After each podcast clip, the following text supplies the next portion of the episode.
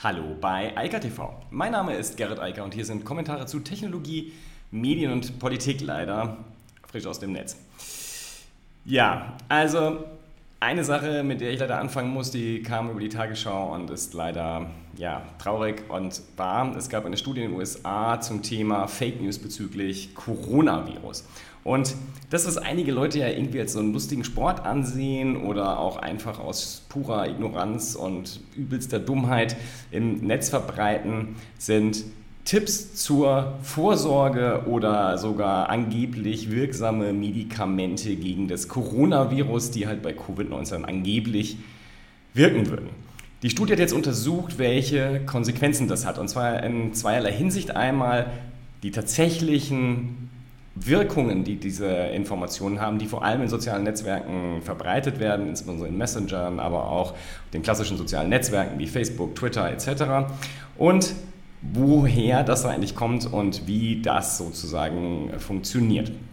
Und erstmal, ich habe das mit ähm, Covid-19 Fake News töten Menschen, das klingt vielleicht übertrieben, ist es aber leider nicht. Denn was die Studie festgestellt hat, ist, dass sehr, sehr viele Menschen gestorben sind, weil sie zum Beispiel Mittel eingenommen haben, die eben nicht nur nicht gegen das Coronavirus helfen, sondern ähm, ja, für Menschen halt tödlich sind. Und wir haben ja nicht nur Fake News von irgendwelchen allerlei allerweltsleuten irgendwo im Netz, sondern wir haben halt den ähm, Übertroll im Weißen Haus sitzen, der allerlei Dinge empfiehlt, die man gegen das Coronavirus machen soll, die halt tödlich sind. Und wir reden nicht über ein, zwei Leute, die daran gestorben sind hinter, sondern über Tausende, ähm, sowohl in der westlichen Hemisphäre, aber halt auch zum Beispiel in Entwicklungsländern wie Indien etc. Es wird in der Studie sehr umfangreich dargestellt. Was ich daraus gelernt habe vor allem ist, wir reden ja, wenn wir von Fake News reden, immer über so eine Art luftleeren Raum. Ja, da sagt dann irgendwer irgendwas und ähm, das ist ja nicht so schlimm. Und in diesem Kontext, diesem Gesundheitskontext, sieht man dann halt, was Fake News, also was das Verbreiten von irgendwelchen Verschwörungsmythen, ähm, irgendwelchen glatten Lügen, wo man sogar also weiß, dass das einfach Unfug ist, ähm, dass das Wirkung hat. Und zwar nicht nur eine Wirkung wie Menschen geben Geld für irgendeinen Quatsch aus, sondern äh, Menschen sterben, weil sie diesen Ideen, Nachrichten, wie sich das dann schimpft, tatsächlich Glauben schenken. Und Jetzt kann man natürlich sagen, die Menschen sind selbst schuld, äh, wenn sie, naja, zum Beispiel ähm, Methanol trinken und ähnliche Dinge tun, aber ähm, das äh, muss man sich halt dabei immer mitdenken, dass nicht alle Menschen ganz so schlau sind. Und ähm, äh, wie gesagt, im Weißen Haus sitzt ein Mensch, der offensichtlich auch nicht besonders klug ist ähm, oder eher strunzdumm. Und das Ergebnis von dieser ganzen Sache ist halt, diese Menschen nehmen diese Nachrichten, die ihnen im Zweifel ja von ihren Freunden, von der Familie oder von irgendwem im näheren Umfeld zugetragen werden, dann tatsächlich ernst. Auch wenn vielleicht der Absender das als einen Scherz gemeint hat oder darauf hinweisen wollte, dass irgendjemand diesen Wahnsinn verbreitet. Und deshalb man sollte sich da wirklich ganz klar vor Augen führen, was man tut, wenn man Informationen verbreitet, deren Herkunft und vor allem Validität man nicht kennt und einfach gar nicht weiß, was das dann für Konsequenzen hat. Denn man kommuniziert halt in die Welt. Wenn man im Netz kommuniziert öffentlich, dann kann das jeden erreichen. Und wenn sehr viele das machen und sehr viele diesen Quatsch immer und immer wieder verbreiten, dann hört man es so oft und irgendwann gibt es halt Menschen, die dann schwach genug sind und diesen Unfug glauben und tatsächlich das dann machen. Das ist für mich sozusagen das Learning, denn wie gesagt, man sieht, also ich zumindest habe bisher nie den Kontext zu Menschen sterben gesehen sehen, hier ist dieser Kontext jetzt leider da und das ist eine Kausalität, die sich auch sehr gut durch die Social-Media-Analyse, die hier durchgeführt wurde, nachweisen lässt. Das ist ähm, sehr, sehr dramatisch und natürlich gerade in dem gesundheitlichen Kontext besonders gefährlich. Das gilt ja aber übrigens nicht nur im, in dem Bereich von Covid-19, sondern wir haben ja im Netz eine ganze Menge von Informationen, die den Gesundheits Bereich angehen, also wo sich irgendwelche Experten aufschwingen und sagen, wir sind und wissen es besser als Ärzte, das ist ein Riesenproblem. Und da müssen sich die Menschen natürlich auch Gedanken machen, wem sie da vertrauen wollen. Aber noch viel wichtiger ist, was jeder von uns jeden Tag so verbreitet. Das ist die wichtige Information. Und wenn das keine sauberen wissenschaftlichen Informationen sind, dann sollte man sich einfach vielleicht darüber Gedanken machen, dass man es nicht weiter verbreitet, sondern erstmal nachfragt und guckt, was es da für andere Quellen gibt. Google ist da meist sehr hilfreich, wenn man das Thema nämlich dann sucht, dann haben meist schon irgendwelche Faktenfinder, zum Beispiel von der Tagesschau in diesem Fall, das Thema eh schon aufgerollt und sich da umfangreich darum gekümmert.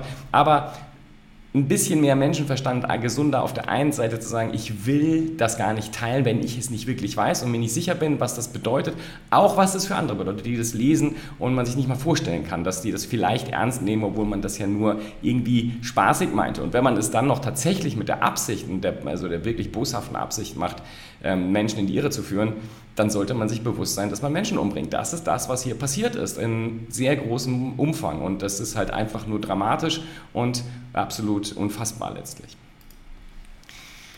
Was auch unfassbar ist, ist Donald Trump. Ähm, ich hatte es schon angekündigt oder die letzten Wochen ähm, redet Trump nur noch über TikTok. Warum redet er über TikTok? Natürlich, weil er von 60.000 Neuinfektionen jeden Tag mit Covid-19 in den USA ablenken will, weil er davon ablenken will, dass die Wirtschaft am Boden liegt, dass die Arbeitslosigkeit ist so hoch wie noch nie, die USA richtig bitter dastehen und im November steht die Wahl vor der Tür. Also hat er sich etwas ausgedacht, wo er den ganzen Tag darüber reden kann, immer und immer wieder.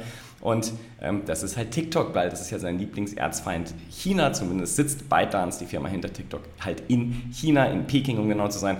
Und da kann man ja schön sich darüber aufregen, dass äh, TikTok irgendwas tut, was die anderen nicht täten, äh, wobei das bei Facebook etc. nicht viel anders ist. Aber das ist nicht das Thema. Das Thema, was äh, The Verge aufgreift, und das ist ähm, das, was ich jetzt in den letzten Tagen auch schon immer wieder gesagt habe, das Problem bei dem, was äh, Trump hier macht, ist eigentlich gar nicht TikTok. Es ist nicht mal ähm, WeChat, was ich ja als Thema sozusagen als Aufhänger Anfang der Woche hatte.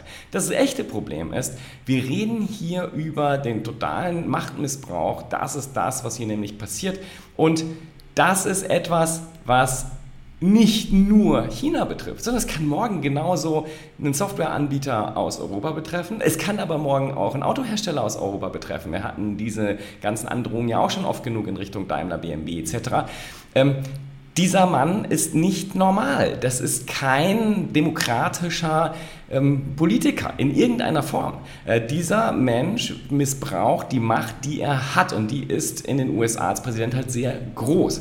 Und deshalb ist es sehr beunruhigend und ähm, The Verge vergleicht das Ganze hier, was er hier macht, indem er die Community, also das sind 100 Millionen Menschen in den USA, die TikTok benutzen, da kommunizieren miteinander, ähm, letztlich verbietet und denen den Zugang nur noch über VPN etc. dann erlaubt. Ähm, das ist für The Verge nichts anderes als das Verbrennen von Büchern oder das Verbieten und äh, ähm, Verbannen von Filmen. Und das ist auch so. Hier werden Menschen, die darüber kommunizieren, ihres Kommunikationsmittels beraubt, oder zumindest ist das ja der Plan. Und das ist nicht nur ein Problem, was sozusagen TikTok betrifft, sondern das betrifft die Demokratie im Ganzen. Twitter, ja, Twitter äh, hat jetzt die Funktion, die alle schon, also zum Teil hatten, ein Teil der Twitter-Rati konnte das schon benutzen, ähm, erlaubt jetzt allen die äh, Möglichkeit von Antworten auf eigene Tweets einzuschränken. Das heißt, man kann sagen, ähm, nur noch Menschen, die ähm, äh, entweder geadmentioned werden in einem Tweet oder die ähm, äh, denen man selbst folgt, dürfen auf eigene Tweets antworten. So kann man sozusagen ausschließen, dass irgendwelche Dritte sich auf den fahrenden Zug setzen und äh, da rein spammen oder halt auch die ähm, Kommunikation in irgendeiner Art tweaken und in irgendein ein eigenes Agenda-Setting dort machen. Darüber kann man jetzt viel diskutieren, ob das gut ist oder nicht. Ich glaube, dass es für einige Menschen die einzige Möglichkeit ist, ihre Kommunikation auf Twitter relativ human und normal ablaufen zu lassen. Insofern denke ich, dass das eine gute Entwicklung ist. Ähm, wer hier wieder von Meinungsfreiheit babbelt, hat nicht verstanden, dass Meinungsfreiheit und äh, Meinungsäußerungsfreiheit nicht bedeutet, dass man bei anderen Leuten auf deren äh, Tweets oder auf deren Accounts irgendwie kommunizieren können müsste, sondern das kann man auf dem eigenen machen. Dann muss man da eine Diskussion äh, anfachen und dafür sorgen, dass die gelesen wird. Letzte Nachricht traurig, auch Covid-bedingt. Ähm, wir hatten das schon ein paar Mal. Es sind auch Tech-Unternehmen betroffen. Also es wird ja immer so getan, als wäre die ganze Tech-Industrie quasi nicht betroffen von Covid. Aber Mozilla hat jetzt gerade angekündigt, 250 Menschen zu entlassen. Ähm, das ist sozusagen die nächste äh, Stufe. Das ist halt einfach für viele Konzerne und ähm, Mozilla ist ja eine, eine Stiftung, aber darunter gibt es ein agierendes, nach außen agierendes Unternehmen. Schwierig im Moment die Mitarbeiter zu bezahlen und ich glaube, wir werden in den nächsten Monaten da auch noch mehr hören. Wir haben auf der einen Seite starke Gewinner, äh, ganz klar, überhaupt keine Frage. Die Berichtssaison war ja deutlich in den letzten Wochen und wir haben auf der anderen Seite halt auch Verlierer und eben auch im Tech-Bereich. Äh, das ist äh, keine exklusive alte, also Old Economy-Problematik, die Covid hervorruft, sondern es betrifft durch die Bank alle Branchen und halt auch den Tech-Bereich. Insofern, schön gesund bleiben, ähm, darauf achten, dass man das Zeug nicht noch weiter verbreitet und wir hören uns dann wieder. Bis dann. Ciao, ciao. Das war Eika TV frisch aus dem Netz. Unter eika.tv findet sich der Livestream auf YouTube. Via eika.media können weiterführende Links abgerufen werden. Und auf eika.digital gibt es eine Vielzahl von Kontaktmöglichkeiten.